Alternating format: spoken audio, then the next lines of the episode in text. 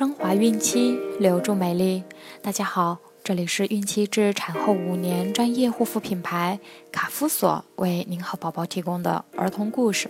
我是蜡笔小新。宝妈们可以在淘宝、天猫、京东、贝贝网等多平台搜索卡夫索，找到适合自己的护肤产品哦。今天我们将收听的故事是：萝卜回来了。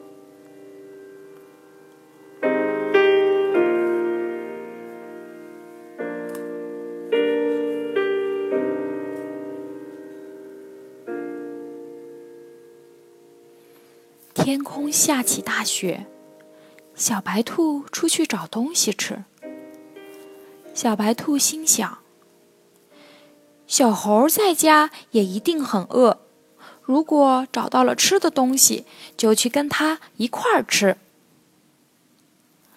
小白兔发现了一片萝卜缨，它扒开雪，挖出了两个萝卜。便抱起来，跑到小猴家。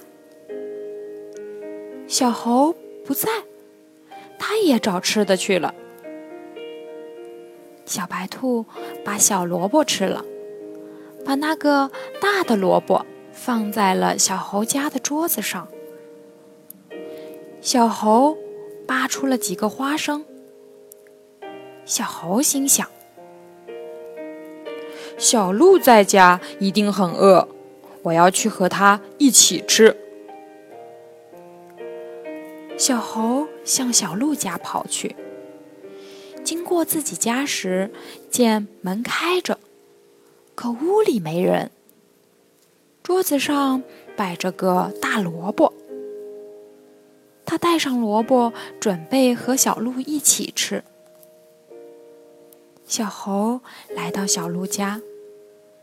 小鹿也出去找东西吃了，小猴就把萝卜放在了小鹿家的窗台上。小鹿扒出一颗青菜，他想：小熊在家一定饿了，去和他一起吃吧。小鹿向小熊家跑去。经过自己家时，他看见了窗台上的萝卜，心想：“这肯定是好朋友送给我的，带上它和小熊一起吃吧。”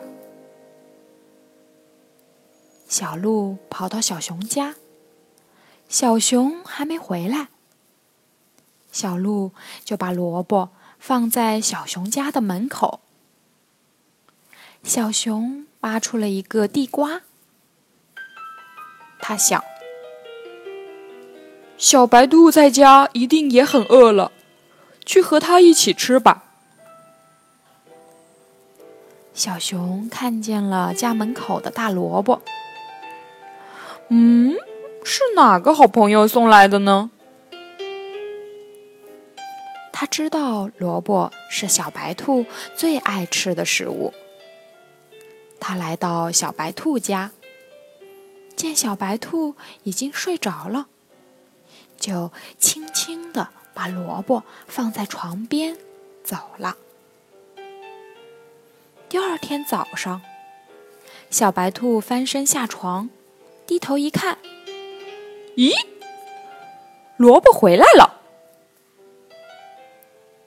他拍拍脑袋说：“啊，我知道了，是好朋友送来给我吃的。”他不知道，这个萝卜昨天晚上兜了一大圈儿。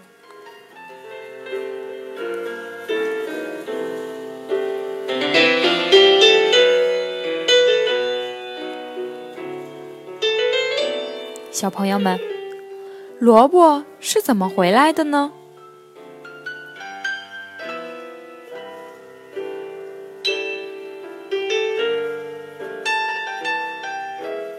好了，我们今天的故事就讲完了。